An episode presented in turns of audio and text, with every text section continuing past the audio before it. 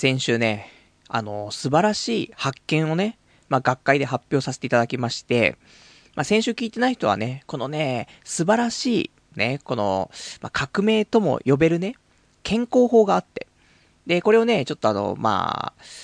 朝オナニー健康法と名付けてね、まあ、先週ちょっと発表したんですけども、まあ、夜ね、オナニーすることで、やっぱり時間がどんどん奪われてしまうと。そんな中ね、あ、もう夜は早く寝て、朝早く起きて、ね、出かけるまでのね、時間でオナニーをしましょうと。それをすることによって、早く寝られる。ね、早く寝るってことは、ね、いつもだったら、もう5時とかね、そういう遅い時間にね、寝ているのに、そんな中で早く寝ることによってだよ。やっぱり、熟睡度が違うよねと思って。で、熟睡すごいして、で、早く起きて。で、ね、やっぱりギリギリに起きたりするとさ、ね、なんか遅刻しちゃったりとかそういうのあるわけだから、できる限り早く寝て、早く起きて、で、で、それでも完全に遅刻しない、ね、そういう時間に起きてオナニーをすると。ね、そうすれば、健康になるし、オナニーもできるし、遅刻もしないっていうね、三拍子揃ってるって、そういう素晴らしいね、健康法を先週お伝えしまして、まあ、大反響ですよ。俺の中だけで。で全くね、反響ないんですけど、ね、この健康法すごいよとかって、ねえ全然リスナーさんからも連絡来ませんし、テレビ局からもね、連絡来ないし、ミノさんからも連絡来ないんですけど、まあでもこれは完璧だなと思って。これで俺もね、あの、なんかすごい充実した生活を送れるんだろうなと思って。で、実践してるんですよ。で、結果、ね、えー、やっぱり実践してみて蓋を開けてみると、結局ね、朝起きられないんだよねと思って。やっぱり、でも、それでもだよ。俺、家出るの、ってか、まあ、起きるのが11時30分ぐらいに起きれば、まあ、仕事間に合うので、だから、まあ、そこから逆算して考えても、ね、4時に寝ればさ、7時間半寝れるわけ。ね、だからさ、もうすごい健康体なわけなんだけどさ。で、やっぱりでも3時とか2時とかに寝たら、ね、かなり寝れるから、そしたらゆとりを持って起きられて、オナニーできるなって思ってたんだけど。ダメだよね、やっぱし。いくらでも寝、寝れちゃうじゃん、人間って。そしたらさ、12時間、13時間寝るっつったら、まあ、でき、なんか寝れたり寝れなかったりしますけど、ね、まあ本当に疲れてる時はね、普通に寝ちゃうかもしれないけど、そうでもない。やっぱり8時間から10時間ぐらいの間であれば、寝ちゃうよねって思って。そんなんで、あの、朝オナニー健康法ね、始めてはいいんですけど、結局、朝起きられなくてオナニーができないっていうね。なので、えっ、ー、と、まあ、休みの日はね、さすがにさ、起きてさ、昼間暇だからさ、ね、夜はオナニーできないけど、まあ、昼間オナニーしようかなってなるわけで。だから、まあ、先週ね、ラジオやったのが13、じゃ、えっ、ー、と、10月6日ですよ。日曜日やって。で、次の日は平日。で、結局朝起きられなくて、それで、えー、次、10月8日、9日がちょっと休みだったの。で、この2日間休みだからオナニーするよね。で、その次の日からですよ。10月10日、朝オナニー健康法、朝早く起きよう。ね、オナニーしようと。思っても起きられず、で、もう遅刻ギリギリ。で、11日。ね、この日こそは早く起きて、ね、オナニーしようと。遅刻ギリギリ。12日、遅刻ギリギリ。今日、遅刻ギリギリっていうね。結局、この、何健康法って全然うまくいかないんだけどと思って。で、結局だから、10、11、12、13。ね、もう4日間またオナキンっていうね。いやー、本当に勘弁してほしいと思って。もう何もう女性見たらムラムラしちゃうぐらいになってるし、イライラしてくる。あの、なんかもうムラムラ取りこ通り越して、もうイライラしてきちゃって、物事に対して、何かね、そのやっぱスッキリしてないんだよね。だから感情的にね、なりやすくなるなと思って、溜まってると。良くないなと思って。だからこそやっぱり早く起きてね、オナニーしないといけないなと思って。だから今日も、本当はね、明日ね、一応休みなんで、でも、明日休みだからといって、俺はもう甘えず、今日はオナニーしないで、明日早く起きて、ね。まあ明日もしかしたらスロスロットとか行くかもしれないんでね。スロットは10時開店だから。その前に起きてオナニーしてから開店並ぶみたいな。そのぐらいの勢いでね。もうちょっとこれからオナニーに対して真摯にね、もう本気になって向かっていかないと、もう射精もできない。こんな世の中じゃ、ね、もう、大変なことですから。なのでね、あのー、まあまあ、そんな、でも先週この話してね、やってみたよと。これで、ね、パルさんの言う通りやったら、朝早く起きられるようになったよとか、そういうリスナーの方いるかもしれないからね。まあそういう人、ね、いたら嬉しいなと思って。でね、少しでもね、そういう、まあ人生良くなるようなね、そんな助言ができる素敵なラジオをね、まあ、やっていきたいと思いますからね。まあこれからもね、ちょっと末長く聞いていただけたらと思います。それじゃあね、えー、今日もやっていきたいと思います。童貞ネット、アットネトラジー。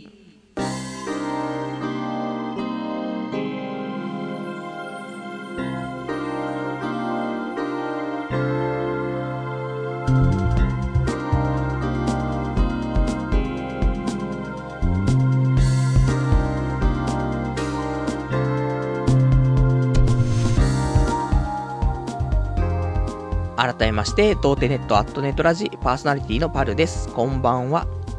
まあそんなんでね、あの、朝オナニー健康法。まあ結局ね、ただのオナキン、そして休日に放出するっていうね、まあ全く無意味なね、オナキンするためだけのね、まあ健康法になってしまって、オナキンするとね、いろいろ弊害があるんだよね。毎日出してたものを出さなくなるからさ、やっぱそういうムラムラするし、あとちょっと油ぎっしゅになってくるよね。だからもう、もう鋭い眼光になってくるしさ、女を見る目もね、もう鋭くなってくるし。だから逆に良くないんじゃないのって思うんだけどさ。まあこれもね、早く起きれば全て解消ということでね、まあ自分が悪いんでね。で、まあ明日はね、えー、朝起きたらね、あの、ウキウキしてね、オナニーしますから。まあ本当にね、できれば毎日オナニーできるようにね、早起きしたいなと。そんな感じなんですけども。で、えっ、ー、と、まあ、あと先ほどお話しした通りね、あのー、この健康法をやって、早く起きられたよとかね、そういう人いたらね、ぜひあの、お便りとかね、お待ちしてますのでね、いただければと思います。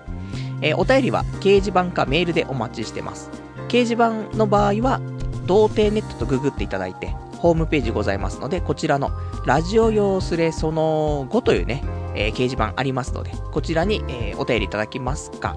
あとはメール。メールアドレスが、ラジオアットマーク、童貞 .net。radio.doutei.net こちらまでお待ちしてます。リアルタイムであれば掲示板で、事前にいただけるんであればね、メールでいただければと思います。まあ、あとはね、あの、特に普通のお便りとかでもね、お待ちしてますんでね、どしどし、えー、いただければと思います。じゃあね、今日ね、まあ、いろいろと話したいことはあるんだけども、まあ、最初にね、あの、今日はね、そんな大きい話は特にないのでね、あの、細々とした話になってしまうんですけども、で、一応流れ的にはね、本当はこれ最後に話そうと思ったんだけど、先にちょっとね、話しておこうと思って。あの、今度、10月23日、何曜日？水曜日かな？えー、この日にち、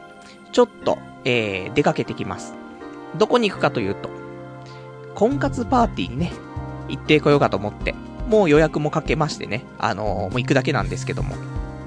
久しぶりでしょと思って、これをスペシャルウィークにやれよって思うんだけど、まあ、スペシャルウィークっていつもタイミング合わないから、で、スペシャルウィークの時にやろうかなって思ってたね。いくつかを、まあ、その間にね、やったりするんですけども、そんなんで、えー、まあ、今年最後かなもしかしたらそういう出会い的なね、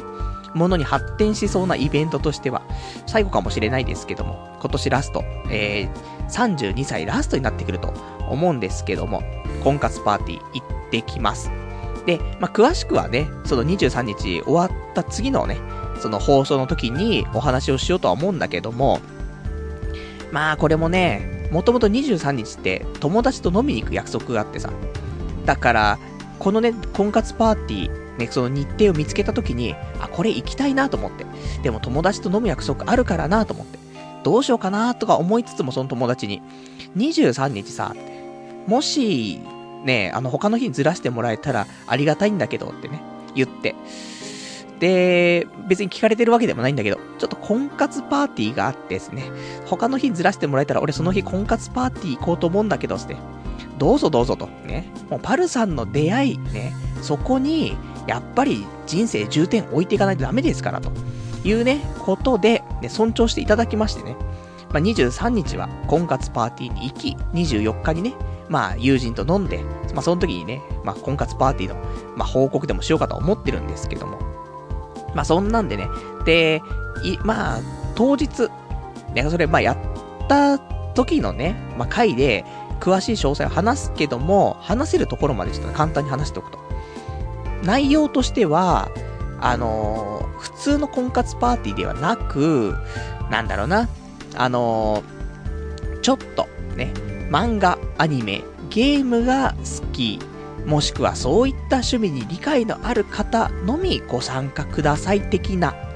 ね、そういう婚活パーティー。男性は、えー、早期割引で、えー、4000円なりというね、そういうやつなんで、まあ、これ検索すれば出ますよ。あの、10月23日、漫画、アニメ、ゲームが好き、もしくはそういった趣味に理解のある方のみご参加くださいというね、そういう検索をすると、ボンとね、出てくるんじゃないかなと思うんですけども、ぜひね、あの、パルさんと出会いたいっていうね、そういう既得な女性がいましたら、まあ、そこググっていただいて、そうすると、まだね、男性の空きは6席、女性の空きは5席ありますから。で、男性は今なら4000円、女性は0円。えー、いいですね、本当に。女性様優遇ですからね、本当に。もう、金払えやっていうね。その分、男をね、安くして女性ちょっと払えやっていう。もう0円だと本気度が違うでしょ。500円でもいいんだよ。お金を出すことによって、少し本気度が増すんだよね。これが冷やかしですよ、もう0円じゃね。もうちょっと、ね、なんか珍獣が一番、なんかいっぱい集まってくるんでしょつってね。見に行こう、見に行こうつってね。それで俺たちが並んでるみたいな。最悪ですよ。いたいた、珍獣、珍獣って。もう、ちびで、ちびデブ、ハゲ、メガネ、ね、いましたよ、つってね。何歳 ?32 歳。派遣社員なの？つってね。面白い、つって。死にたくなっちゃうね、と思ってね。まあ、そんな子ばかりではないですよ。ね、ちゃんとここで、アニメの話ができるとかね。今期のアニメ何がいいとかね。話ができたりとか。パズドラ、モンハン、FF、ね、何かしらやってれば毎日一緒のゲームできますから。まあ、そんなのをね、期待して、えー、10月23日、水曜日、ちょっと行ってきますんでね。まあ、その、それを先にね、ちょっと言っておこうかなと思って。で、それは、まあまあ、来週、再来週のお話ですから、まあ、これはいいんですけども。で、今日の話は、また別でっていうね。まあ、普通に今週あった話っていうね、ことなんだけど、まあ、大した話もないから、まあ、サクッとね、えっ、ー、と、話をしていこうと思うんだけど、今週一応2連休があって、で、えー、まあなんかね、面白いことないかななんて思ったんだけど、ちょっとね、まあ、家のね、まあ、布団なんだけども、今かけてる布団っていうのがさ、昔実家からね、送ってもらったニトリの布団なのね。多分、まあさ、俺がね、いつもね、通年通して、もう夏、かん夏も冬も関係なく、布団1枚で寝てるの、俺は。で、それを多分見かねた親がね、もう、ちょっとあったかい布団使いなさいということで、多分、まあ別に高いものではないですよ。高いんですけど、俺にとってはね。まあ、羽毛布団の中で言ったら安いものなんですけども、えー、ニトリの羽毛布団、多分29,800円かなわかんないけどね、送ってくれたの。ありがたい、ありがたいと思ってさ、あったかいあったかいっつって、1枚なのに冬全然ね、寒くないと思って。それで、去年とかはね、過ごしたんです。なんだけど、羽毛布団がさ、やっぱりそんなに高価なものではないから、羽が出てきちゃって結構。でも部屋の中羽だらけだったのよ。ここ最近ずっと。まあ半年以上だよね。本当にな、冬が終わる頃にはちょっと羽が出てきてて、ずっと。でもイライラしてたの。で、かゆいのも体が。で、そもそも俺はアトピーちゃんなわけよ。だいたい生まれながらにしてにレベル、ね、近いレベルでアトピーちゃんなわけ。未だにステロイドね、もうステロイド様がないと僕もね、なかなか厳しい、まあそんな体だったりするんですけどもね。で、もちろんね、あとハウスダストもやばいですよ。もう血液検査すれば、ね、花粉、ね、そういう花粉症もマックス出す、ですし、ハウスダストももうマックスですよ。そんな中さ、そんな羽毛布団の毛が舞い散るね、そんな部屋にいたらさ、俺もかゆいわけですよ。これまずいなと思って。でもイライラマックスだし、全然眠れないし、布団に入った瞬間に鼻ムズムズするし、みたいな。だったんで、ちょっと布団買おうと思って。ね、もこの羽毛布団、残念ながらね、もうかなり高価なものだけども、俺にとってはね。でも、ちょっとグッバイということで、新しい布団をね、買いに行こうと思って。で、どこの布団買ったらいいかなと思って。結局、布団1枚で、ね、またこれから冬がやってきますから、この1枚でやり過ごせるものを探さないといけないなと思って。かといって、夏になって、で、これもまた、その1枚でね、お腹にでもかけてね、寝ますから。それでいける。まあ、万能なやつが欲しいなと思ったら、だちょうど今、ニトリでね、まあ、お得意のニトリなんですけども、ニトリで、なんかそういうちょっと万能なね、もう通年通して使える布団が、なんか結構話題になってるみたいで。これは7990円で売ってるんだけども、なんかドイドイツが開発した、なんか、な、なんなの？あれは、綿みたいなやつで、もうこの布団の中の、もう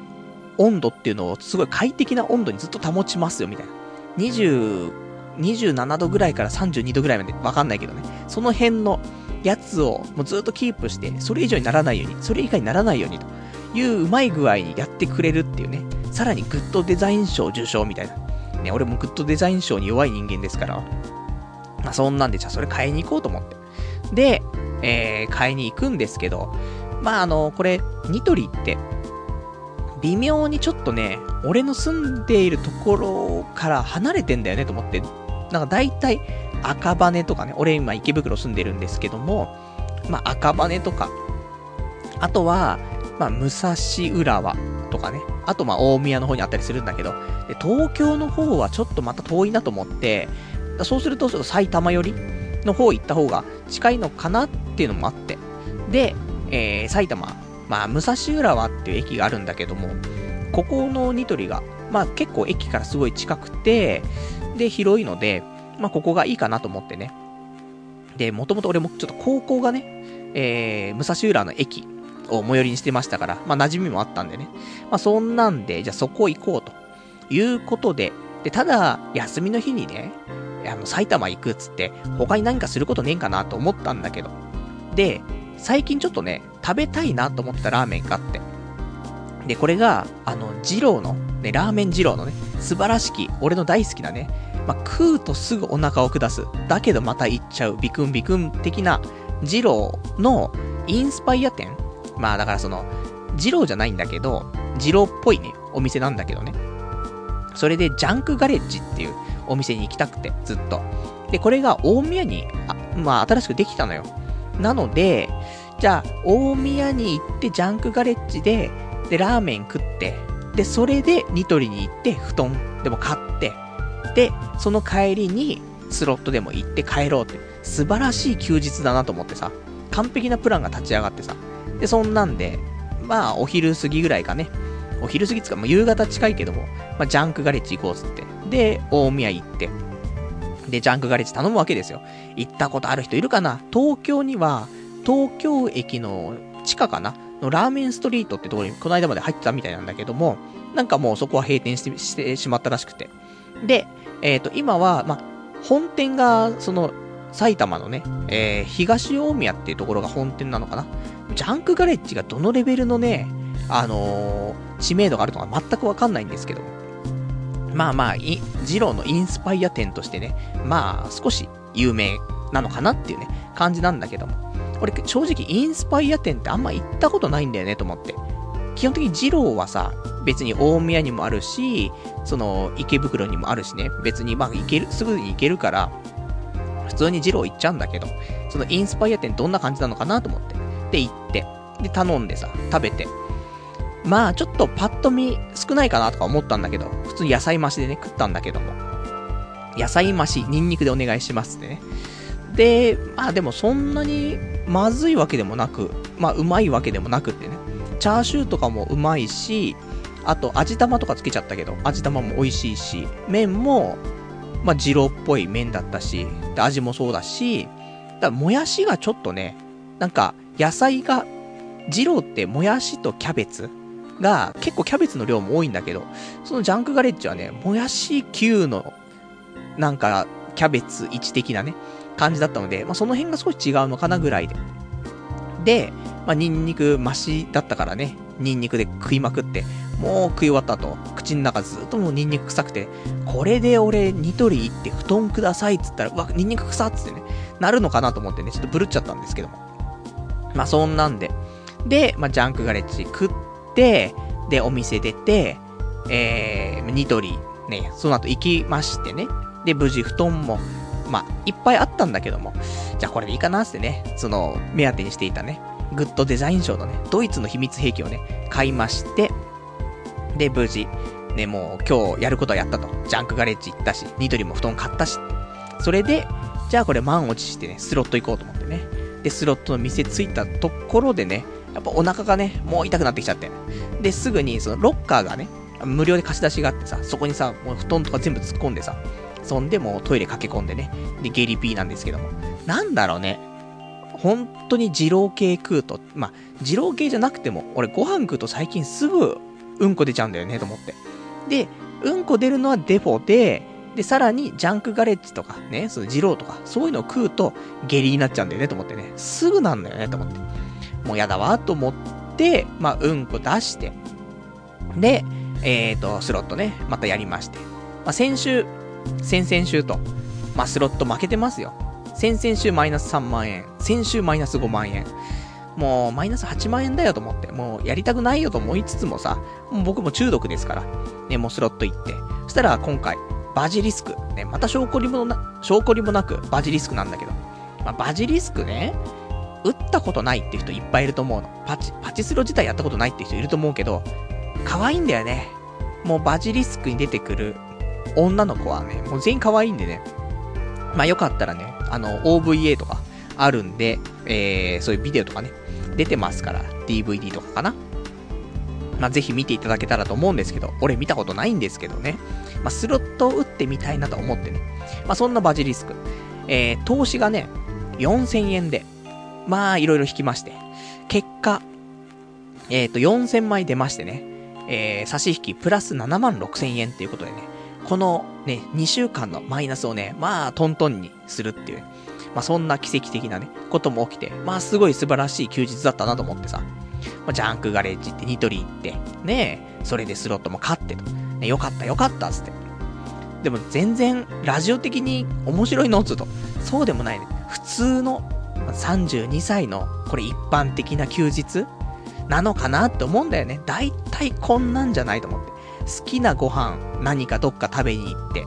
で、帰りにちょっと買い物して、で、時間がまだあるからスロットして、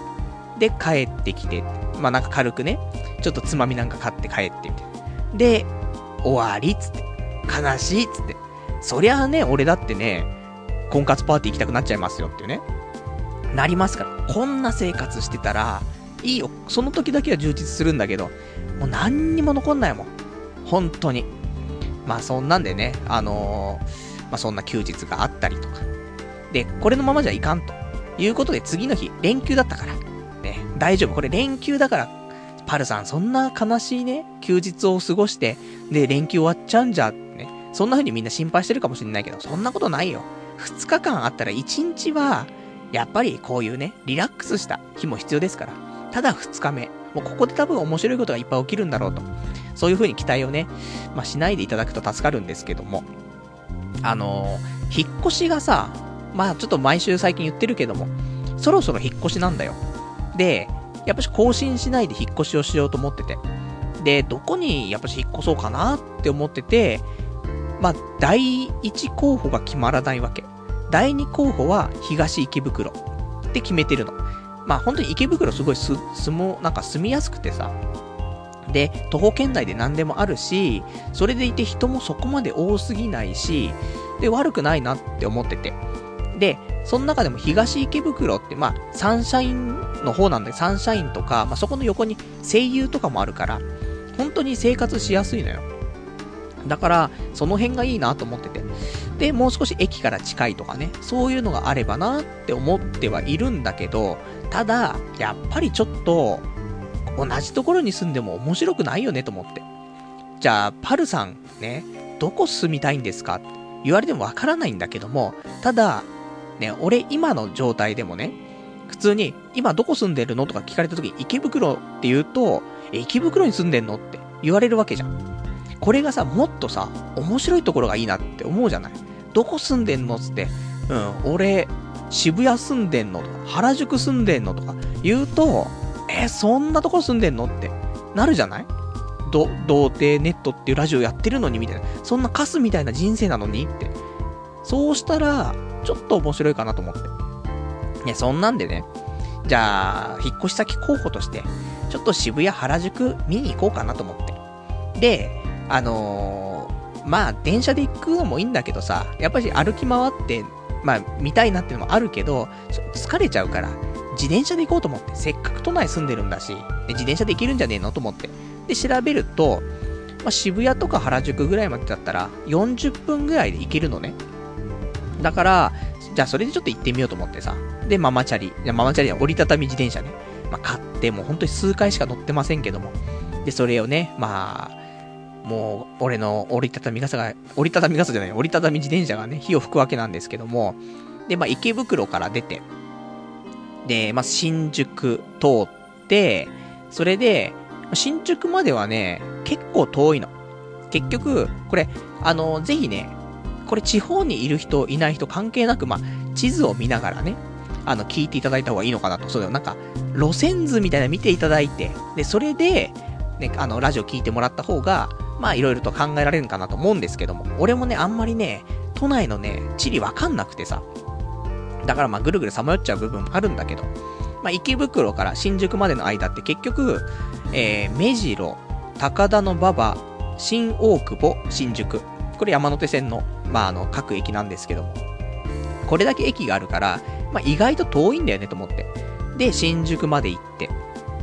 で、そこから原宿。ね。で、新宿から原宿は近かった、すごく。でそういう地理感もないから、やっぱり電車じゃなくてね、チャリで行くことによってね、そういう距離感が分かって、あ、なんかいいなとかね、そういうのも分かるんじゃないかなっていうのは正直あるなと思って。で、原宿行って、で、そこから表参道。ねおしゃれでしょ？俺が表参道住んでたら面白いでしょ？って思うんだけどさ。誰に聞かれても面白いね。どこに住んでんと？うん、表参道住んでるって。俺が言ったら絶対面白いもんねと思って。じゃあ表参道だなとか思いつつもさ、でも物価高いよね、その、もう建物高いからさ、表参道ヒルズね、とかあるでしょ。まあそんなんあるからちょっと難しいなと思いつつもさ。で、折りたたみ自転車でね、もう表参道もう爆走だよね。まあ、チャリンコで爆走してんの、その時俺しかいなかったけども、結構やっぱ人がいる中で。で、ただ表参道を引っ越す、引っ越したいなと思ってたけど、実際自転車を漕いでみて、坂なんでやっぱすごく。で、きつくてさ、こんなきついのかよと思って。表参道ないなと思って。やっぱり、引っ越した先では、自転車乗りたいなと思ってるの。あのー、先日、うちのね、えっ、ー、と、ロードレーサーちゃん盗まれちゃいましたけども、また引っ越ししたらさ、ちょっと今回は贅沢して、フルカーボンのロードレーサーちゃん買おうと思ってるの。で、多分今だとね、少し安くなって、ただ安くなってっつってもフルカーボンだと、まあ、16、7万ぐらいかな。本当に安いやつでも。でもそのぐらい出してもさ、いいかなと思って。で、ちゃんと、あのー、建物に、まあ、駐輪場があったりとか、あと部屋の中に置けたりとか、そういうのであればね、ちょっと買ってみようかなって思ってたりすんの。でも、最低でもその10万円以内ぐらいでね、前乗ってたのがそのぐらい、10万円以内ぐらいのやつだからさ、まあそういうのでもいいんだけどと思って、まあその辺ちょっと迷ってるんだけど、で、やっぱりそういう街の中で自転車乗りたいから、だからできれば、まあ道がちょっと広いね、街に住みたいなと思ってるんだけど、であとはやっぱ坂がそこまで多くないところがいいなと思っていたわけ。そんな中表参道がさ、もう、長い坂なわけですよ。これはないなと思って。俺ぐらいおしゃれになってくると、表参道からぜひパルさん住んでくださいっていう風に言われるんだけどさ、それでもやっぱちょっと坂が多いからおしゃれだけどダメだなつってね、いつも断ってるってね、そんなんですから。だからちょっと難しいな、つうことで。で、まあ、そっから。で、えー、まあ、表参道なし、つって、で、走ってって。で、次、外苑前っていうね、ところがあってさ。で、まあ、これもおしゃれさんですよ。お、おしゃれオフィスとかもありますよ。で、まあそこも通って、でもなんかちょっと人が住むにはちょっとあれかなと思ってね。で、そのまま漕いでって。で、その次、青山。ね、もうみんな聞いたことあると思う。ハンカチ王子こと青山。ね。青山海園。ね。よくわかりませんけども。でも、青山も、面白いと思うんだよね。パルさんどこ住んでんって。ああ、俺、青山住んでんす、みたいな。言ったら面白いから。青山いいなと思って。ただ、やっぱり調べると、そんな、ないっすよ。その、俺が求めている、ね、やっぱり建物っていうのは、家賃が管理費込みで6万円だからね。そして15平米以上。2階より上っていうね。だいたいこの3つを満たしてくれてればいいなと思ってるんだけど。で、やっぱり青山だと。それやると、もう本当に畳のお部屋しかね、出てきませんから。もう俺も、畳の生活長かったですよ、ちっちゃい頃。団地生活ですから。だけど、フローリングにさせてもらえませんかねって、やっぱし思うわけよ。この年になってくるとさ。だから青山もきついよなとか思いつつ。で、別に青山住んでも、特にやっぱし、道は広くて、自転車良さそうなのよ。漕ぎやすいし。だけど、なんか生活するにあたって、なんか、全然イメージ湧かないよねと思って。で、別に、あの、住めば都だから、どこ住んでも、ま、全然楽しく生きていけるんだけどさ、正直、近くにコンビニがあって、あと駅があれば、で、まあ、スロット屋さんもないからね、これはもう遠征しに行くしかないんですけども、それによって俺がスロットやめるっていうね、可能性はあるかなと思うんだけど、まあそんなんでも全然ね、あと今アマゾンがあるからね、欲しいものは全部アマゾンさんが持ってきてくれるから、問題ないなとは思うんだけど、まあ別にってね、思ったりして。で、じゃあ表参道もう、表参道外苑前、青山、特にねえなと思って。じゃあもう帰ろうと思って。で、結局そんな遠出して、おしゃれなところ行って、なんかお店でも入ってさ、お茶でもして買い物して帰ればいいじゃんって思うかもしんないけど、ごめんなさい。俺はもう本当におしゃれとかダメなんでね。本当に、あの、表参道さんからいつもね、もうパルさんぐらいおしゃれになってくると来てくださいって言われるっていう妄想してますけど、本当は逆ですからね。パルさん来ないでくださいですからね。本当に。だって服装全部もう GU、ユニクロ、無印じゃんっていうね。すいませんみたいな。なってますけど。なんで、まあそこから離脱しないとと思って。何もしないで離脱して、青山出て。で、まあ帰りね。まあ新宿ですよ。ね。もう来た道ですよ。帰りまして。で、ただやっぱこれで新宿で、このまま池袋帰っちゃっていいのかなと思って。結局、収穫ないじゃんと思って。ここは引っ越さないっていう風に決まっただけでさ、引っ越し先の候補、ね、第一候補は決まってないから、じゃあどうしようかなと思って。で、前に思ってた、えっ、ー、と、新宿から、まあ、渋谷の方っていうのかな？の方に、まあ、初台、幡ヶ谷、笹塚っていうね、まあ、駅があるんだけども、で、この辺は安いんだよねと思って。で、昔ここの辺に住みたいなと思ってたの。だけど結局池袋にしちゃったんだけども。だからそんなね、ちょっと思いがあったので、じゃあ今回も、ね、せっかくね、あの、新宿まで来てるから、このまま自転車で、えー、初台、幡ヶ谷、笹塚ね、この辺パッと見て、どんな街並みかなって見て、で、決めようかなと思って。で、えー、チャリをまたね、そ、そっからさ、池袋帰るはずがね、まあ、他のね、ちょっと場所を見ようということで移動して。で、まあ、初台。ちょっと、遠いなと思って。新宿駅から少し遠いなと思ってさ。で、基本的にはこういう JR のね、そういう新宿だったりとか池袋、原宿、渋谷。ね、なんか JR の線には歩いて行けて、あとはね、本当に近いところになんか私鉄みたいな、地下鉄とかさ、そういうのがあるといいなぐらいで思ってたんだけど、ちょっと初台とかまで行ってくると、新宿の隣なんだけど、新宿駅まで歩くにはちょっと遠いなと思って、どうかなと思って。で、そっから幡ヶ谷行って、で、笹塚行って、ね、まあ、順番なんですけども。で、笹塚ってあの前にアニメでやってた、あの、働く魔王様のね、舞台が笹塚なんですけども、そんなんで笹塚人気は今あんのかななんて思ってね、街並み見渡りしたりとかしてさ。で、どうかなと思って。まあ、一応、渋谷区とかね、だったりするんでおしゃれじゃない。だから別に笹塚とか住んでても、どこ住んでんの？うん、俺渋谷区住んでるとか言ったら面白いから、それでもいいかなとか思ったんだけど、生活するにあたって、今結局働いてるのがさ、あのー、埼玉ですから、埼玉まで行くことも多少考えるとね、JR だったら1本でね、まあ、パッパッと行けると思うけど、やっぱ私鉄も絡んでくると結構きついなと思って。ないかなと思って。ただ、この、あの、新宿から笹塚までの間は、なんか自転車専用道路ってちゃんとあってさ、だから自転車で生活するにはすごくいいかなとか思ったりはするんだけど、なんでまあ言っても、そうだな。さ、まあ初台ぐらいかな。初台で新宿寄りのところだったら、住むのにはいいのかななんてちょっと思ったりとかして、で、まあいいや、帰ろうと思って。で、笹塚まで行ったけども、そっからまた幡ヶ谷、初台で新宿まで行って、そこまま帰ろうと思って。で、ちょっと遠回りして、えー、中野の方行って、で、新大久保、高田の馬場、で、そのまま帰っていく予定だったんだけど、途中でね、あのー、高田の馬場って結構ラーメンが多いから。で、昨日はその、その前の日はジャンクガレッジでね、もう二郎テイストのラーメン食ってるから、またちょっと違うラーメン食いたいなと思って、まあデブまっしぐらなんだけどね、もう好きな食べ物何？ラーメンラーメン、カレー、ハンバーグみたいなね、カスみたいな。もうそ、もうそんなね、俺も食べませんけど、最近ね、ほんとか、もうラーメンしか食ってませんけども。そんな高田の馬場行ってね、ラーメン、なんか、渡辺っていうね、あの、ちょっと有名なラーメン屋さん行って。で、まあまあ、美味しくね、いただきましてね、なんか、つけ麺と、ね、あの、普通のラーメンのね、いいとこ取りしたみたいな、そんなラーメンでね、すごく、まあ、美味しいなと思って。まあ、そんなんでラーメン食って、まあ、食ってで、家着いて、またすぐね、トイレ入っちゃうんですけど、ね、そんな、いい、美味しいね、ちょっと、高級なね、上品なラーメンだったんだけど、それでもすぐお腹痛くなっちゃうっていうね。で、も家帰ってきて、もうすぐうんこしてって話で。まあ、なんだかんだでこの日、もう折りたたみチャリで30キロぐらい走っちゃってね。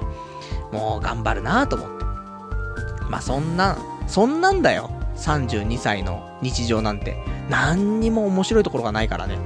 まあそんなんでね、結局、引っ越し先候補決まらずなんだけど。まあだから、今考えてるのは、ね、明日休みだし、あと今週末もちょっと休みなんで、そうだな。なんか、代々木あたりがいいかななんてちょっと今思ってるんだけども。で、それで、まあ他にもね、あの、友人知人、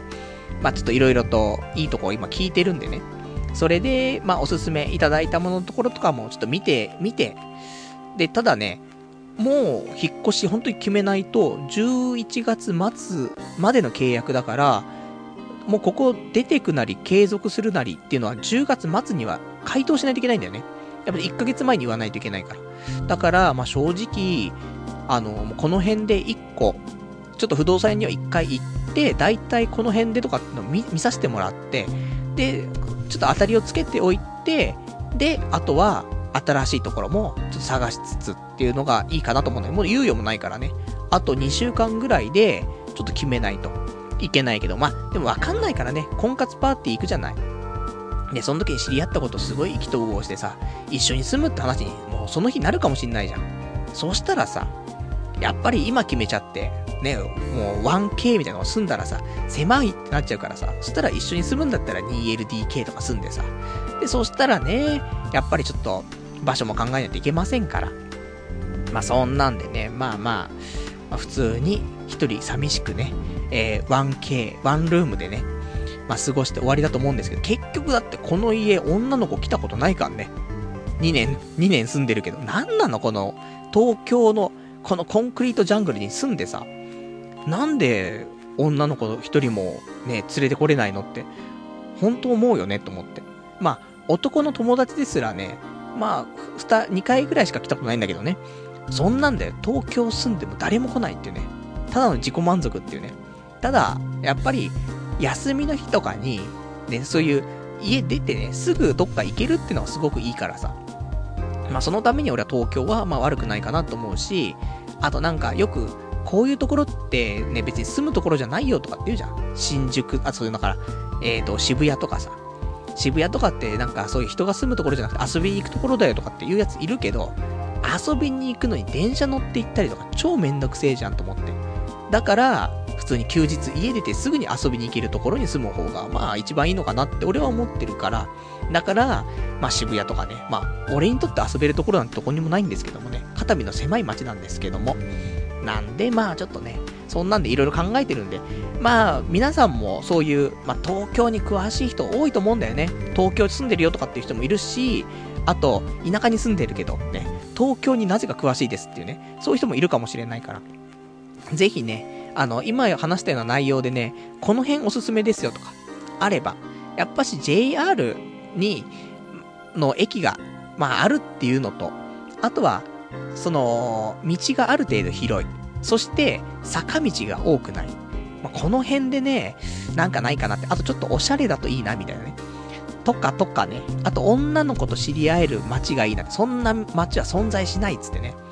パルさんはどこに住んでもダメですけどねっていうね。話でね、もうほんと落ち込んじゃうんですけども。まあそんなんでちょっとね、引っ越しなんかをね、今考えてますから、でもこれも早々に本当に話を決めないといけないので、なんだろうね、もう10月中には、ね、どこにするとか、まあそういう話またできるのかなと思いますから、まあその辺ね、えー、またまたちょっと進展があればね、お話ししていきたいと思います。そして、ちょっとお便りいただいてるんですけども、ラジオネーム、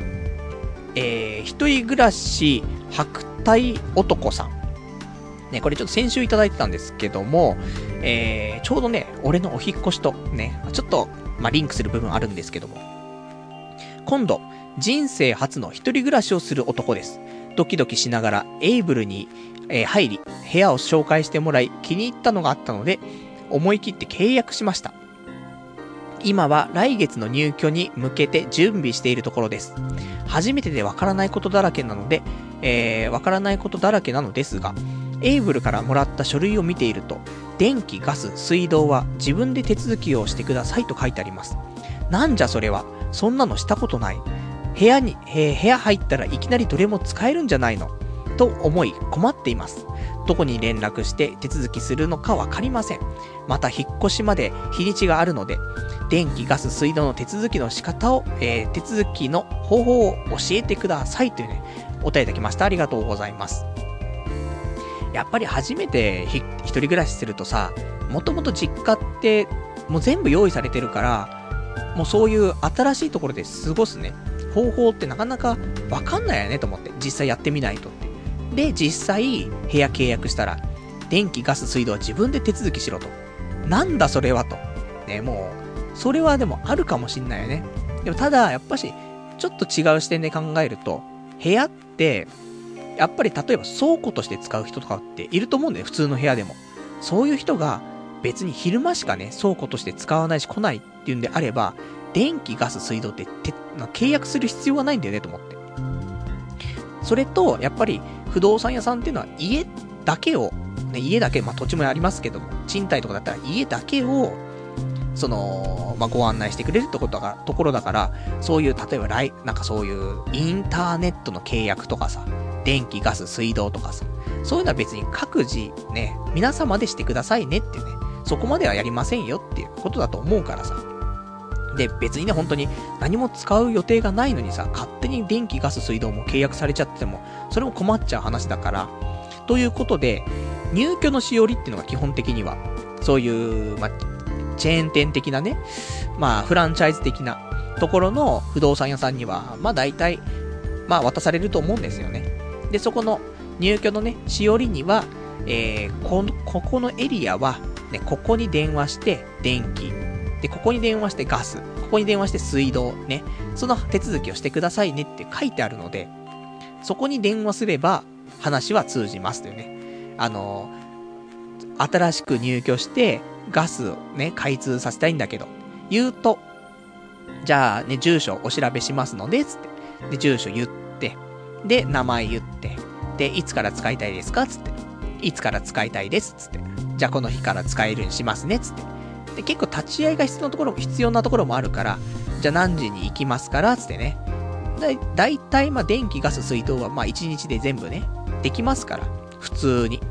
で、ちょっとね、サインするとかあるかもしれないけど、そのレベルだからさ。もともと通ってるものだからね、登録だけするっていうレベルなんでね、そんなに大変なことではないかなと思うので、引っ越し前だとね、ちょっとめんどくさいんだよね。だって、引っ越しした当日にそういう手続きしてたんじゃさ、その引っ越ししてる最中は電気、ガス、水道使えない状況っちゃ状況だから、まあ別にね、使えるっちゃ使えるんだけどね、ブレーカー上げれば使えるし、水道も蛇口を回せば大体使えるんだけど、まあガスは難しいんだけどさ。だから、まあ使えないことはないんだけど、契約しないで使うのも良くないからね。ちゃんと契約してっていう風に考えると、ただやっぱりそうすると、引っ越しする前に、ね、やっぱり決めないといけないから、そうすると、もう部屋が空っぽの中でね、あのー、何時間も電気、ガス、水道、待つっていうね、感じになるから、まあ、そこのね、時間潰しのために、モンハンとかをね、持って、まあ、モンハンパズドラをね、ずっとやると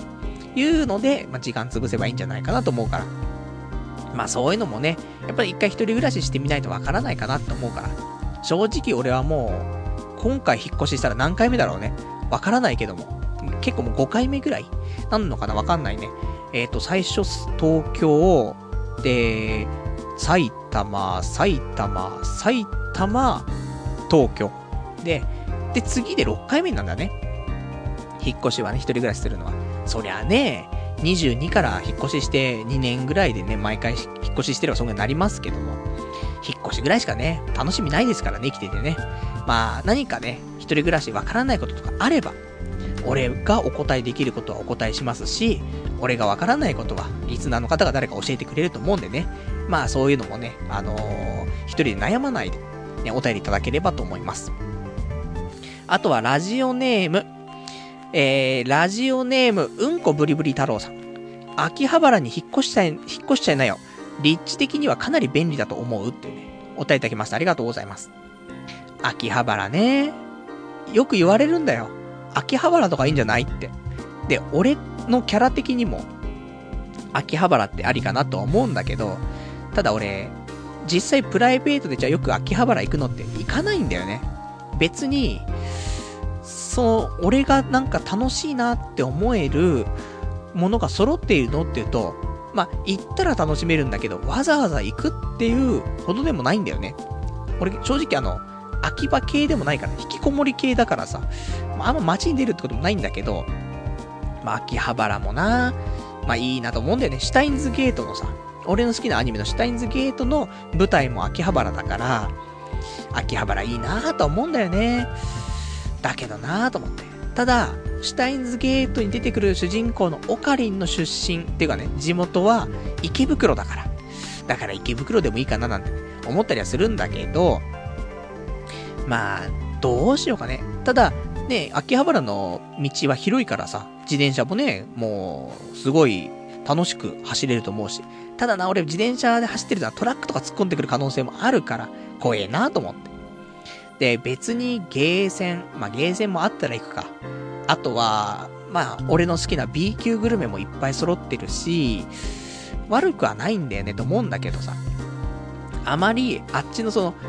なんだろう、秋葉原とか上野とか、あっち方面って、あんまり行かないんだよね、俺がね。だから、あんまりわかんないっていうのもあるんだけど、ちょっと秋葉原も視野に入れといた方がいいかな。意外と、なんていうの、物件的にもいいのが結構あると思うんだよね、秋葉原だと。あの、そこまで高くなくて。ね、青山とかになっちゃうと本当にもう畳4畳ですけども何かになっちゃうけども、まあ秋葉原だったらそれなりの人間的な生活ができるかなと思うからさ、ちょっとじゃそれも調べてみようかなとね、思います。あとは、えー、ラジオネームガオガイガーさん。先週のラジオで言っていた朝オナニー健康法ですが、正直自分はあまり良くないと思います。オナニーは100メートル走を1本全力で走るのと同じぐらい体力を消耗するという話がありますし、えー、仮に仕事前に100メートル走ったら結構しんどいですよねってね、お便りいただきましてありがとうございます。それはね、あるかもしれないけども、ただ、やっぱり朝目覚めてない状況、ね、起きてそのままの状況で仕事するよりは、100メートル走1本バッて走って、その勢いで仕事をした方が、もういいんじゃないかと、いい仕事ができるんじゃないかっていう風に考えると、ありかな、みたいな。ただ、ちょっとゼーハーゼーハーしてますけども、それでも、あとちょっと少し栗の花の匂いがしてますけどもね、それでも、ね、いいんじゃないかなって。ただ、あの、実践できてないから、まず。朝オナニーして仕事行ってないからまださ、俺わかんないんだよね、と思って。で、これからもわからないんだろうな、と思って。結局早く起きれないもんね。もういつも以上に遅刻しそうになってるからね。ダメだなと思って。まあなんか、でも健康なんだろうね。多分、その、いつも過剰なオナニーしてるわけだから、それが多少なりとも落ち着いたね。やっぱり週に、休みの日しかオナニーしないって、週に2回しかオナニーしない状況によって、俺も正常な体になってるから、睡眠もね、早く寝て、もう、ゆっくりね、寝て、熟睡できてるから。そうすると結局寝すぎちゃうっていうね。もう健康体になってね、眠ることもね、まあ、なんだろうね、どんどん良くなってるとは思うんだけどね。だけど、ちょっと寝すぎちゃう。健康的すぎてね。そういうのもあるから、ちょっと気をつけたいなという感じだよね。じゃあ、あとはね、えっ、ー、と、お便りいただいてます。ラジオネーム、えー、ラジオネーム東京マラさん。パルさんこんばんは。パルさんはこの3連休どのように過ごしていますかというね、えー、お便りいただきましてありがとうございます。この3連休、仕事でございますね。まあ、土日はね、基本的にあの仕事なんですよ。で、それはもう、ほぼ100%で、それで、休まないといけない時とか、ね、婚活パーティーがあるとか、東京マラソンがあるとか、そういう時は、まあ、あらかじめ言って、有給取ったりとかするんだけど、そういうのない限りは土日はね、出勤なんで。で、祝日っていうのは別に特に関係なくてさ、まあ、あの、休みだったら休み、ね、そういうシフトだったらシフトだった感じなので、明日休みなんでね、久しぶりに世間が休みの時に休めるっていうね、それでスロットに行っちゃうみたいなね、ダメだなっていう感じなんですけども、どこ行ってもね、休みの日出かけるとね、混んでるからね、ちょっとそんなのを久しぶりに体験していこうかなと思っております。あとは、ラジオネーム41番さん。大宮に引っ越して、メガネ屋の、えー、メガネ屋の子に告白すれば良いのではってね、お便りいただきました。ありがとうございます。そうだね、あのー、大宮、昔、ね、ちょっと話したんですけども、大宮駅にね、まあ、メガネ屋があるんですけども、ここで働いてるメガネのね、店員さんが、もうすごい可愛くて。で、あの、まあ、一目惚れに近いレベルだったんだけども、結局何もね、声をかけずに終わってしまったっていう、そういう悲しいね、あの、ラブストーリーがありまして。まあ、これね、映画化したらね、ヒットすると思うんだよね。ぜひ、俺をね、主役にしてね、まあ、映画作っていただければ。ね、俺も緊張しても足がガクガクしちゃいますからね。まあ、映画にならないんですけど。で、それもね、だから、この間その、ジャンクガレッジね、大宮行った時に、あの、見ました。大宮のメガネ屋見まして、いなかったんだよね。だからダメだなと思って。大宮ダメだと思って。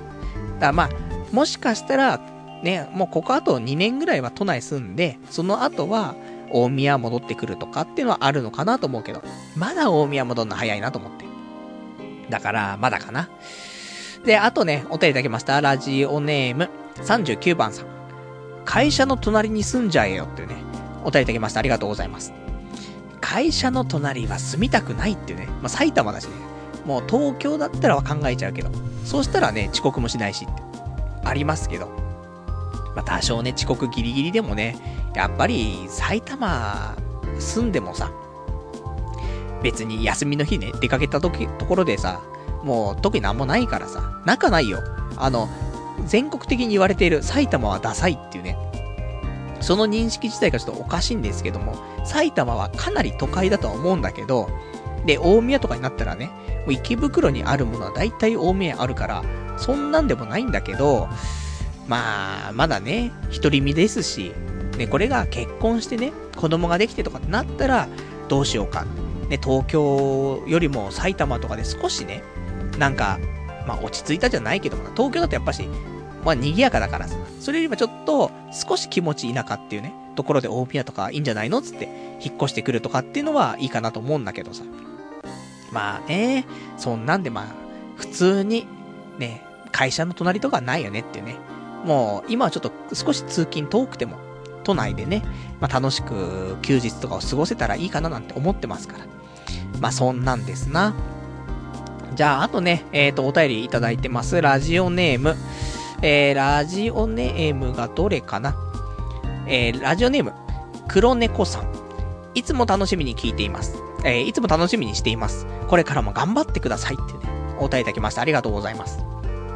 こういうね、あの、ちょっとした、ね、もう励ましの言葉いただけるとね、もう頑張ろうかなって、ちょっと思いますからね。いろいろと、あの、この後を読むお便りとかでね、あの、僕もちょっとグロッキーになりますけども、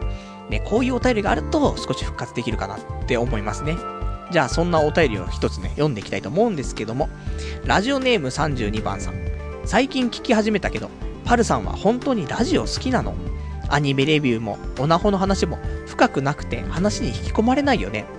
好きでもないけど、とりあえず4年もラジオやっちゃって、今更やめられないとか、長く続けるのは大切だけど、中身がないのなら、えー、しょうがないよね。なんかスペシャルウィークとか言ってるのが切ないよね。ネットラジオだからとかではなく、中身の問題。他の老舗、ポッドキャスト研究してみなよっていうね、お便りいただきました。ありがとうございます。これは本当に良かれと思って言ってくれてるっていうね。もう、パルさんね、もう少しね、ラジオが好きで頑張ってるんだったら、なんかもうちょっと企画ちゃんと考えて中身のあるものをね、やったらって。で、参考になるから、ね、老舗のポッドキャストとか聞いてね、研究してみるといいよって、そういう話なんだけどさ。俺、あのボディ打たれ弱いじゃん。こういうのでもちょっと1週間ぐらい引きずるんですけども。で、俺他のポッドキャスト聞かないんだよねと思って。結局、自分でしてるラジオっていうのは、俺がこういうんだったら面白いかなと思ってることをやってるだけだからさ、別にどういうところをね、真似したいとかそういうのがあるわけじゃないんだけど、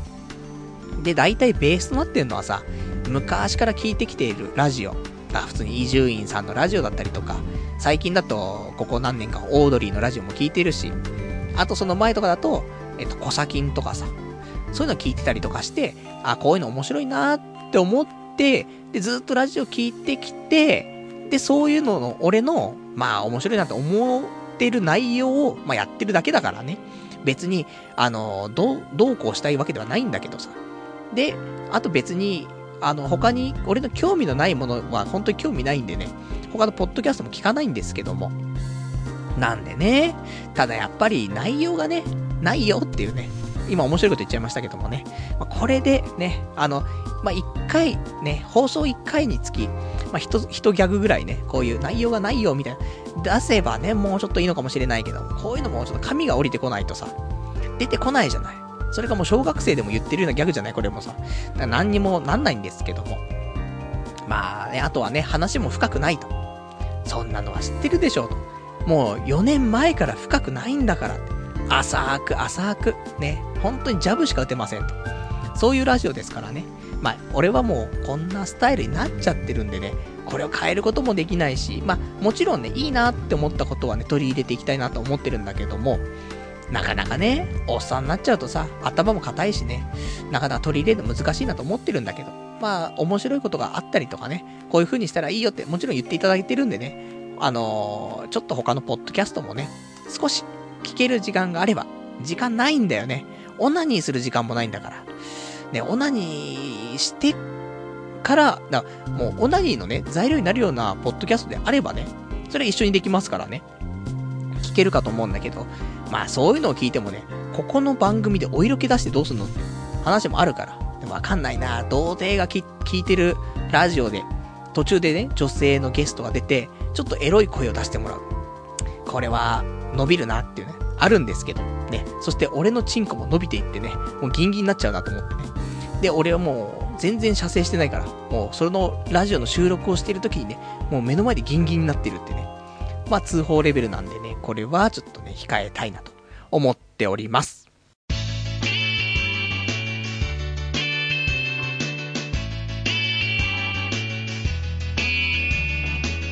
童貞ネット、アット、ネトラジ。それではちょっと時間もちょっと押してはいるんですけども、コーナーをやっていきたいと思います。コーナーは、あの、コーナー名を聞いてね、あのー、ラジオ切らないようにしていただきたいんですけども、コーナー。2013年、秋、アニメレビューのコーナー。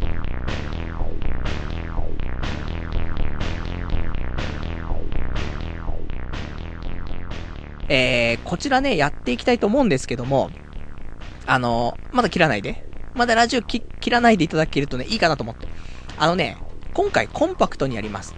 ね、アニメレビューコンパクトっていうね、まあ、ところでやっていきたいと思うんですけども、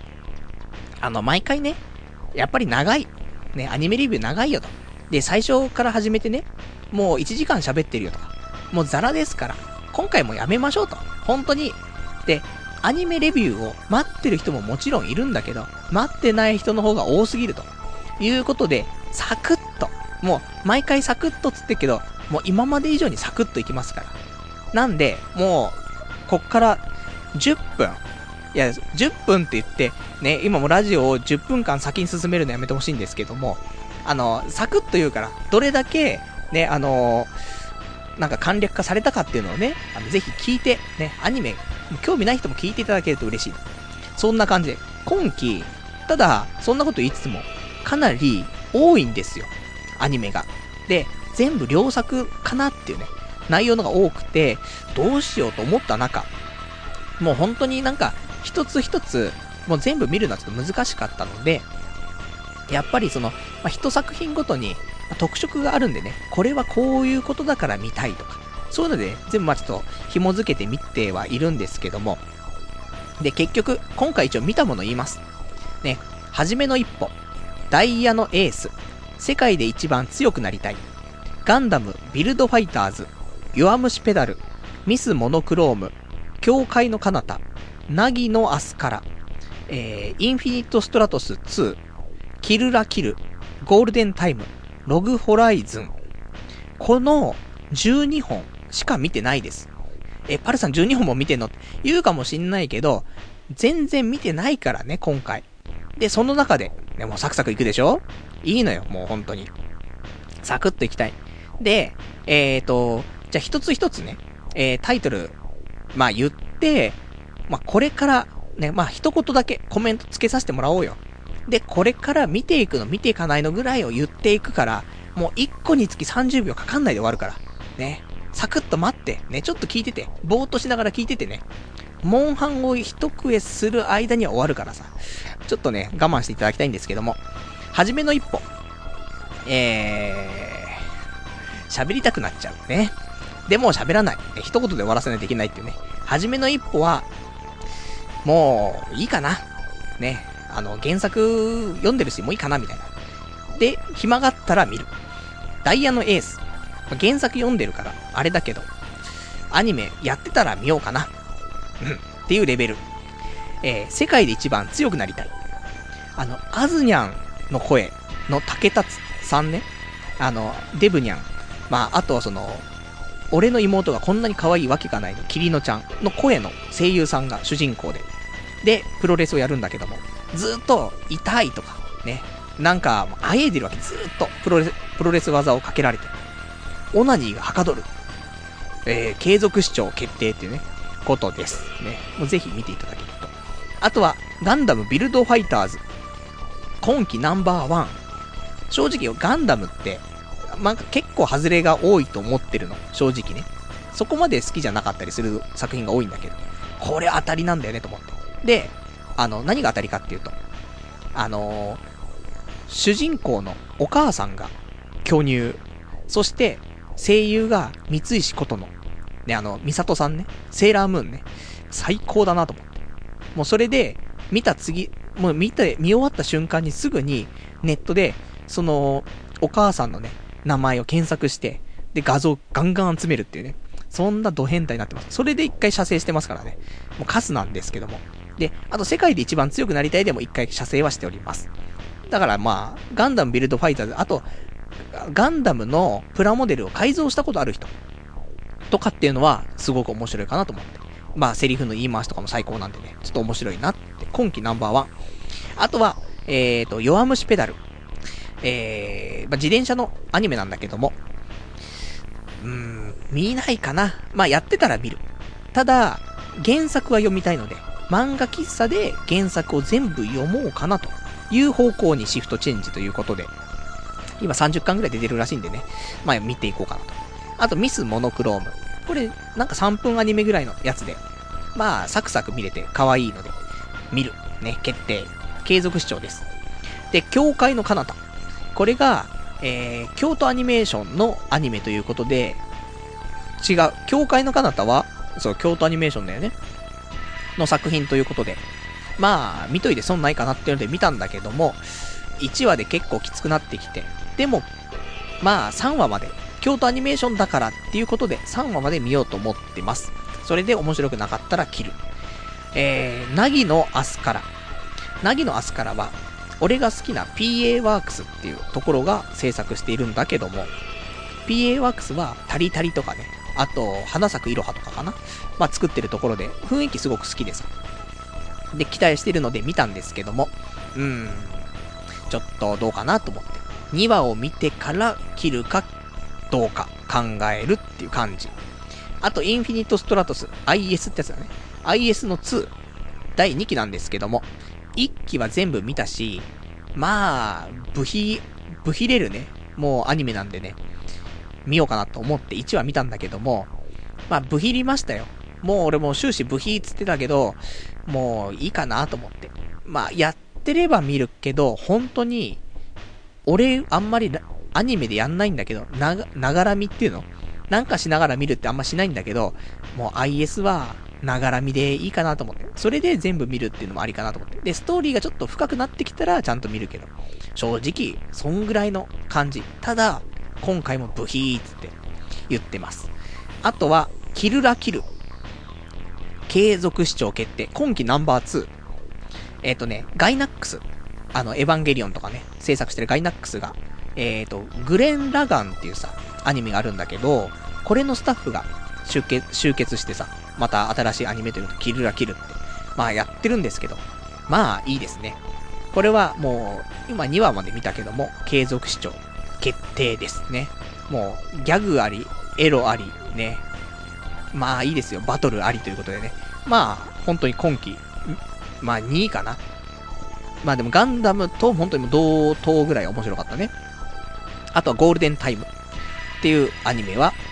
えー、トラドラの原作者の、まあまた作品でね。で、まあトラドラ好きなんでね、えっ、ー、と、ゴールデンタイム期待はしていたんですけども、1話見る限りだと、どう、どうかなって思って、一応2話見て少し面白くなってきたかなと思って。だ3話見てどうなるかなってところなんだけど、まあまあ、うん、そういう感じ。まあ、継続視聴はする。けども、今のところまだそこまでがっつり来てるわけではないという感じ。あと、ログホライズン。あのー、まあ、見ないかな。1話だけ見たんだけど。まあ言ったら、あのー、RPG の中に閉じ込められちゃったっていう。例のやつね。SAO とか、ね、ソードアートオンラインとか。まあ俺たちで言うと、えっ、ー、と、クリス・クロスとかね。まあ俺たち世代だとね、そういう小説とかも昔あったんですけども、そういう話だと思うので、もういいかなと、お腹いっぱい。まあ、あとは、まあ、ドットハックとかね、あんな感じなんで、もうお腹いっぱいだからいいかなと思って。ただ、これの書いてる人ってのは、前にアニメやってた、魔王優っていうね、魔王勇者っていうやつの書いてた人が、まあ、原作者なんでね。まあ、それも含めてみようかなと思ったんだけど、もういいかななんてちょっと思っています。そんなんで、少し短かったでしょ？ね。これが限界なんだけど、ちょっと喋りたくなっちゃってね。そんなんで今季、一応、えっ、ー、と、押さえとけっていうのは、ガンダムビルドファイターズ、キルラキル。この2本は確実に押さえておきましょうと。で、えっ、ー、と、ゆとりがあればぜひ、えー、ゴールデンタイム、教会の彼方。まあ、ここでいいかな。あとは、そうだ、ごめんなさい。あの、世界で一番強くなりたい。あの、このね、エロいの。これは、あの、1話を見る前に、番組の宣伝用の PV があるの。ぜひこれを見てから1話を見てほしい。で、2話は別に見なくてもいいんじゃないかと思うけど、1話はぜひ見てほしい。こういうアニメなんだってね。で、1回だけちょっとオナニーしてもらってね。まあ、こんなんじゃオナニー普通できねえだろって思うかもしれないけど、大丈夫。4日間ぐらい貯めとけば全然いけますからね。で、竹達のね、その、デブニャンがね、あの、あえいでますからね。あの、全然いけるんですけども、っていう、そんな感じ。で、一応、あの夏、夏のアニメ、ちょっと振り返りたいなと思って、ごめん。もうほんとサクッと終わるから。こっからまた、モンハン一食えやってて、ね。なんか採掘クエストでも行ってて、すぐ終わるから。ね。じゃあ、始めますけど。えっ、と、見たの？進撃の巨人。ハイスクール DD ニュー。私がモテないのは、お前らが悪い。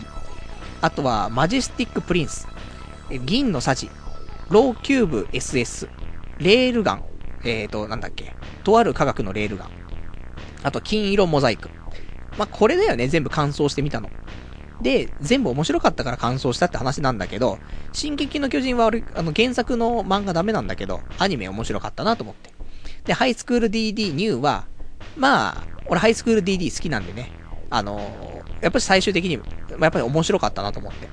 いい作品。で、第3期も期待してます。で、私がモテないのはお前らが悪い。まあ、通称、わたモテ。これ、意外と面白かったんで、えっ、ー、と、なんか結構見なかったよって人いると思うんだよね。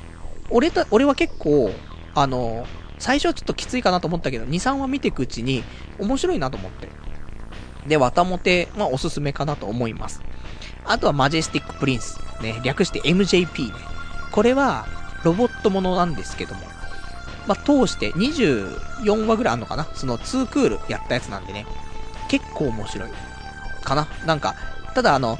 アニメの定番っていうかさ、こういうことを言ったら、こうなるとかさ、そういう定番ってあるんだよね、流れとかさ。そういうのもうちょっと分かってる人が見ると、ちょっと面白いかなって思います。まあ、さらに面白く見れるかなっていうね。あと、銀のさじ。これはさ、あの、えっ、ー、と、鋼の錬金術師の、ね、原作の人が書いている、あ、漫画なんだけども。で、俺サンデーでこれ毎週読んでるからさ、別にアニメ見なくてもいいんだけど、アニメ版も普通に面白く見れたから、まあこれはいいなと思って。アニメも漫画も両方とも面白く見れたので、まあ本当に今、あの、銀のさじ終わっちゃってちょっと寂しいなって思うぐらい、結構アニメの出来も良かったので、まあおすすめかなと。で、アニメ見る時間ないなって人いたら原作も面白いんでぜひね、見ていただけたらと思います。あと、ローキューブ SS。これあの、小学生は最高だぜっていう、そんなアニメなんで。で、面白いんでね。で、花沢香菜ちゃん部品になってますから、えー、で、あと、伊藤かなえちゃん部品になってますからね。これも部品アニメなんですけども、ローキューブ SS。まあ、普通に全部見ちゃって面白いなと思って。あとは、えー、とある科学のレールガン。まあ、最初の1機のレールガンはすごい好きだったんだけど、2機のレールガンって、そのとある科学、とある魔術の金書目録、ね、あの、インデックスともう世界がちょっと被ってきてるそのストーリーが被ってるから、知ってるよっていうことを、そのレールガンサイドで見てる感じになるから、なんか新鮮味もなくて、どうかなっていうのはあったんだけど、結局最後まで見ちゃったんでね。まあ、サテンさん可愛いじゃんっていうね。えー、そんな感じ。あと、金色モザイク。金色モザイク、通称金モザは良かったね。あの、ちょっと癒し系アニメでね、もうこれ終わっちゃうとちょっと人生辛くなっちゃうっていう感じなんだけども、まあ、良かったよねって。ただ、別にストーリーがすごいあるのっていうわけじゃないから、なんか本当に癒し枠っていうね、感じで見るといいんじゃないかなと思って。まあ、そんなんが、ね、えー、アニメレビュー、15分かかってないでしょう。ねこのぐらいコンパクトだったらやってもいいでしょ。ね、頼みますっていうことで、あの、またね、俺がちょっと見てないアニメとかもいっぱいあるかと思うので、ぜひ、あの、そういうのがあればね、おすすめだよとか、今季本当はこれが一番面白いとかあればね、その辺もね、お便りとかいただければと思いますので、お待ちしております。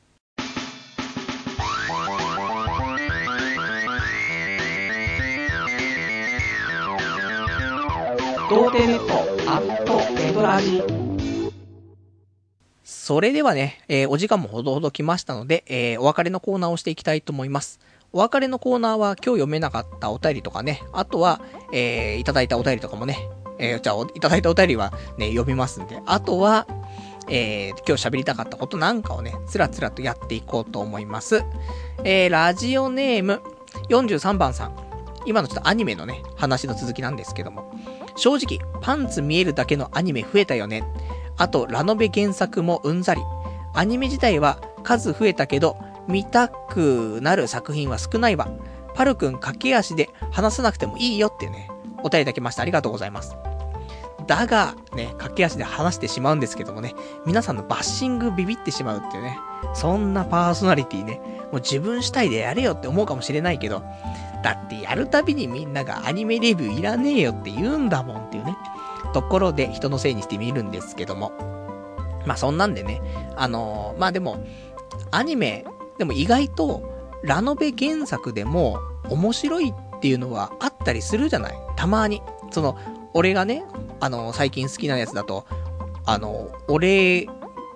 俺の青春ラブコメは間違っている。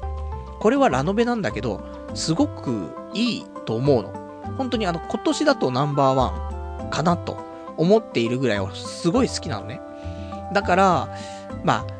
食わず嫌いは良くないなと思ってるから、なるべく見ようとは思うんだけど、ただなっていうのもあるよね。そんなんで、まあ、たまたま今回俺は運が良くてね、そういう、えっ、ー、と、俺の恋愛ラブコメは間違っているは、ラノベだけどもね、ちゃんと見たっていう、1話見たっていうことが、まあ、出会いのきっかけですからね。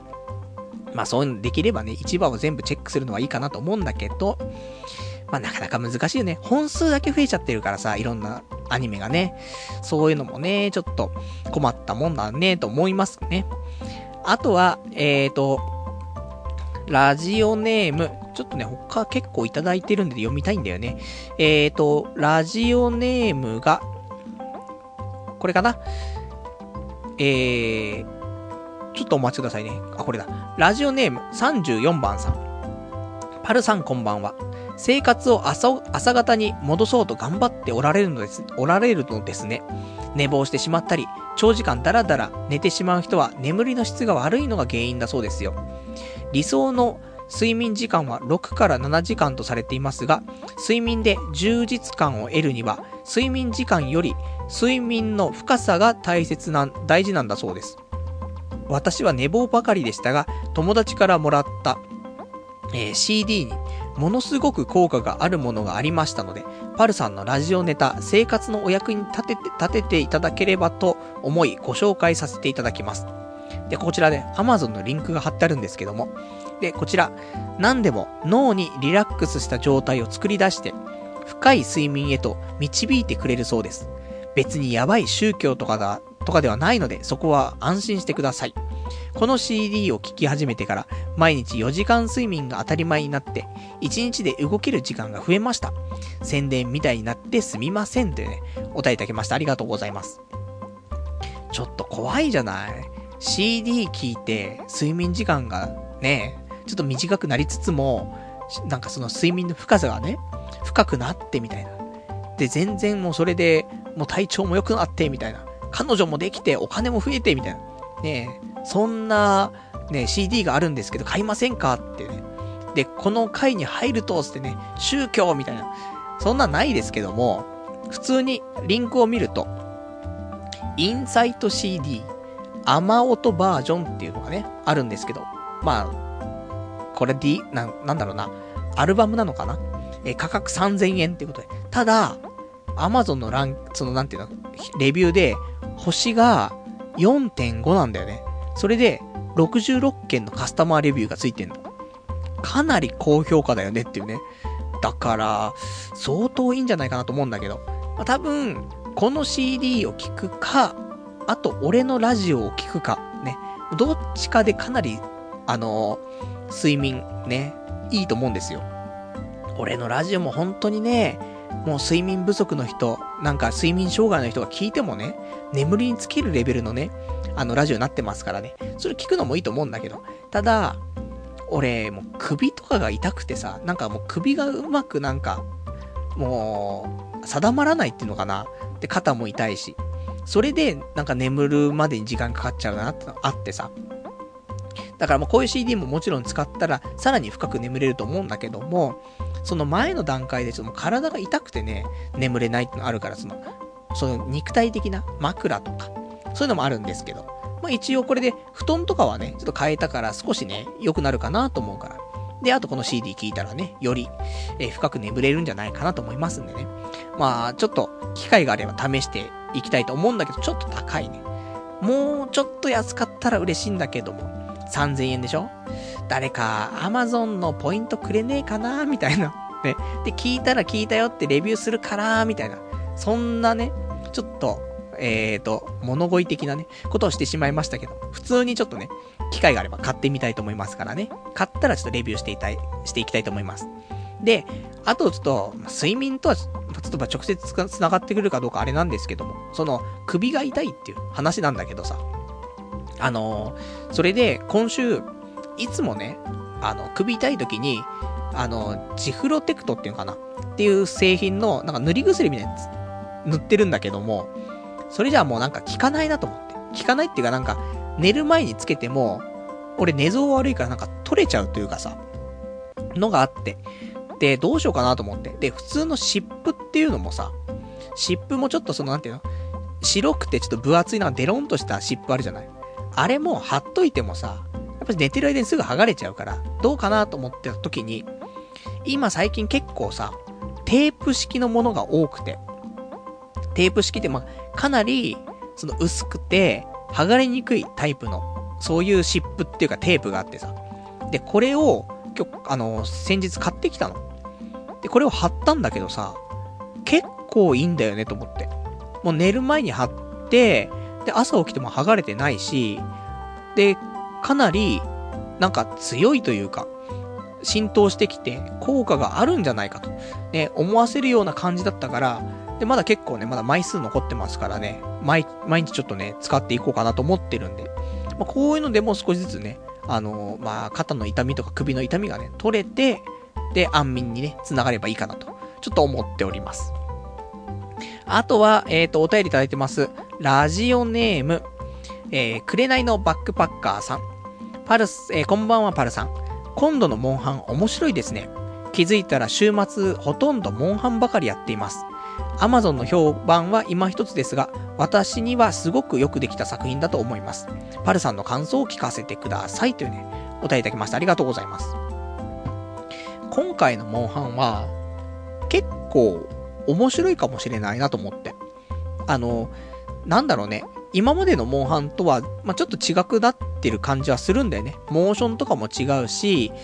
なんか色々と、あの、ずっとやってきた人には少し違和感あるかもしれないんだけど、で、ただ、あの、今回、ジャンプ切りっていうのかな。高いところからジャンプして、モンスターにね、そのまま切りかかれるっていう。そういうモーションが増えたから、これで全くモンハンのその、立ち回り方が変わったんだよね。なので、そういう意味でちょっと面白く、今まで平面でやってたような感じが、その、一個立体感が出ることによって 3D になった感じがするんだよね。戦闘の仕方が。だから結構面白いなと思って。で、まあ、とは言っても、そんなやる時間もないんでね、まだ今、50時間いかないぐらいかな。それで、ハンターランクは5で、で、あと、今、緊急クエスト出てるから、これクリアしたらハンターランク6になるっていう感じで。で、村クエは、一応そのエンドロールは出たけど、まあ、その後は、まあ、ちょこちょこやって、食材クエとかね、まあ、進めている感じかな。なんで、まあ、もう少し、ね、本当はさ、そろそろモンハンオフやりたいなと思ってるんだけど、なかなかね、俺も、婚活パーティー行ったりとかしなくちゃいけないからさ、忙しくて。だからまあ、婚活パーティーでね、モンハンできる子をやっぱり探すのが一番いいのかなと思ってね。そうするとね、もうデートはモンハン。最高じゃないですかってね。そんで、暇な時には、ね、パズドラをして。で、家帰ってきたら FF をするって。最高だなと思って。そんな女はいないし、いてもブスのデブなんですけども。まあね、わかんないからね、そんなのはね。まあそんな感じかなっていうところ。まあ、そのね、俺はね、そのモンハン、まあ、結構、今回その、またちょっと話戻っちゃってあれなんだけど、もともと PSP のモンハン好きだったの、すごく。面白くて。で、任天堂 DS になってから、あんま面白くないと思ってたの。だけど今回は、DS の中では、やっぱしいいんじゃないかなって思えるような感じだったからね。まあ、ぜひぜひ、あの任天堂 DS バージョンやって幻滅してた人は、またちょっと戻ってきてもらってもね、いいんじゃないかなっていう風に感じますね。あとは、えっ、ー、と、お便りいただいてますので、えっ、ー、と、ラジオネームが、どれかな？結構読んだのかしら？結構読んでる。うん。じゃあ、ラジオネーム、えー、こんばんわんこそばさん。昨日、久しぶりに鼻毛を切ったら呼吸が楽になりましたってね、お便りいただきました。ありがとうございます。鼻毛はね、もう問題ですよ、本当に。俺も結構鼻毛伸びますから。まあ、部屋が汚いから鼻毛がすぐ伸びるっていうのもあるんですけども、鼻毛ってさ、なんていうの？基本的によ、俺が今まで思ってたのは、奥の方の毛。ね、鼻の奥の方の毛を鼻毛と呼んでいるし、そこをカットしてる部分はあったんだけど、そうじゃないんだよねと思って。そこは別にある程度伸びてていいんだけど、この鼻の、なんつうの？鼻の真ん中あるじゃない？あのー、牛の輪っかがつくようなところ。あそこの鼻毛をちゃんと手入れしないといけないんだなと思って。っていうことに32歳になってようやく気づいたっていうね、ところなんでね、皆さん、あの、ぜひその、あの、牛の輪っかをね、鼻の輪っかをつけるところの鼻毛を切って、で、外から見えないように、ね、するようにした方がいいですよっていう話。これはもう中学生から、ね、中学生そんな鼻毛伸びないけど、高校生ぐらいになったらね、そういう手入れはもうずーっとしていかないといけないんだなと思って。特に女の子ね、女の子でそこの鼻毛が伸びているとちょっと幻滅されちゃうんでね。俺も男だったらいいなと思った。男だったら鼻毛ぐらい出ててもいいじゃんって思うんだけど、そういうわけじゃないよね。やっぱり好きな人が鼻毛生えてたらさ、ねえ、ちょっとねってなるかもしれないからさ、まあそこはちょっとね、きちんとお手入れしていきましょうというね、ことですね。じゃあ、あとね、えっ、ー、と、私、今週話したいこと他に、えー、どれかしら。えー、今週から迷惑メールがすごい携帯に届くんですよっていう話をね、まあ、したところで何もなんないんでしないんですけども、すげえ来んだよね。1日に10通ぐらいは来るんだよ。普通に。1時間に1通は来るからさ、24通来ちゃいますよ。今まで来てないの。本当に、あの、1通も来てなかったの。だから、本当あの、メールなんていうのは、友達とちょっとやりとりしたね。あの、最後のメールのやりとりが1週間前とか、そんなレベルだったんだけど、これがさ、ほんと超来てさ、今もラジオ中来てんのよ。もう、どうすんのと、初めてなんだよ、こんなに俺は。もともと、PHS とか使ってた、ウィルコム使ってたから、ウィルコムってほぼ、ほぼね、迷惑メール来ないんだよね。だけど、今回ね、で、ソフトバンクに変えても、ここ2年3年来なかったんだけど、急に来たんだよね。何が悪いんでしょうまあなんかね、今週、ちょっとアプリを入れたんだよね。つっても、でっかい会社の公式のアプリだから、そんなことはないと思うんだよ。それが原因ってことはないと思うんだけど。でもそのぐらいしか新しいことをね、携帯でしてないなと思って。だからまあまあ、もしかしたらそろそろ迷惑メールのためにね、なんか対策をしないといけないということで、メールアドレスを変えるとか。でもメールアドレス変えるんだったらもう、ちょっとキャリアチェンジしてさ、で、なんか違う携帯、ね、iPhone 5S、いや、しないと思うけど、ね、4、iPhone 4S、ね、どこで売ってるかもわかりませんけど、とか、とかにもう変更しちゃってもいいかなと思ったりはするんだよね。じゃあ、あとね、えっ、ー、と、他ね、読みたいことも、まあ、喋りたいこともいくつかあるんだけど、あと、FX に関しては、ね、今週のね、FX に関しては、まあまあ、ほどほど、調子は良かったんだけども、そんな言うほどのなんか金額が動いたってわけでもないので、まあいいかなっていうね。まあマイナスが減って、で、まあほどほどかなっていうところは、そんなにね、あのー、儲かって儲かって、童貞ネットヒルズ建てられちゃうよっていうレベルではないんですけども、まあコツコツやってますからね。まあ、1ヶ月に1回ぐらいね、ご報告を。もともといくらだったのがこのぐらいになりましたとかね。ぐらいが報告できればいいかなっていう感じで、また明日からもね、えー、FX はちょっとやっていきたいなと思っております。じゃあそんなんでね、えっ、ー、と、今日はこの辺かな？で、えっ、と、来週はね、10月の、いつですか ?10 月20日の日曜日に、また23時からね、やっていきたいと思います。で、来週はね、まあ、普通のラジオですけども、まあ、再来週は、あの、最初に言ってました、婚活パーティーね、行った報告なんかもできると思うんで、ね、もしかしたら、ね、えー、私のね、自己紹介した後に、今日はね、アシスタントのね、方が来てくれてますつってね、女の子の声が聞こえる可能性は、ないですけど、ね。ないとはいえ、やっぱりね、あの、ちょっと希望を持っていきたいと思いますが、その辺もみんなドキドキしながらね、えー、聞いていただけたら嬉しいかなと思います。そんなんで、じゃあ今日はね、もう僕もうんこしたいんでね、さっきからもうおならが止まんなくて、うんこしたくてしょうがないので、ね、そろそろね、終わりにしたいと思いますから。じゃあまあそんなんでね、まあまあ、あとは、あの、ぜひ、あの、お便りとか、あの、直接、ツイッターとかでもいいですし、メールでもいいんですけども、まあ、この辺の街おすすめだよとかね、引っ越し先のね、ご提案とかもいただけるとね、まあ、理由もつけていただけると嬉しいかなと、ちょっと思っております。まあ、今週来週ぐらいでね、もう決めないといけないんでね、まあ、また大、多分、東池袋になっちゃうかなってね、思うんだけど、まあそんなんで、じゃあね、まあその辺の話もまた来週できるかと思いますんでね、えー、じゃあ今日はこの辺でということで、ね、長いお時間ね、ご視聴いただきましてありがとうございました。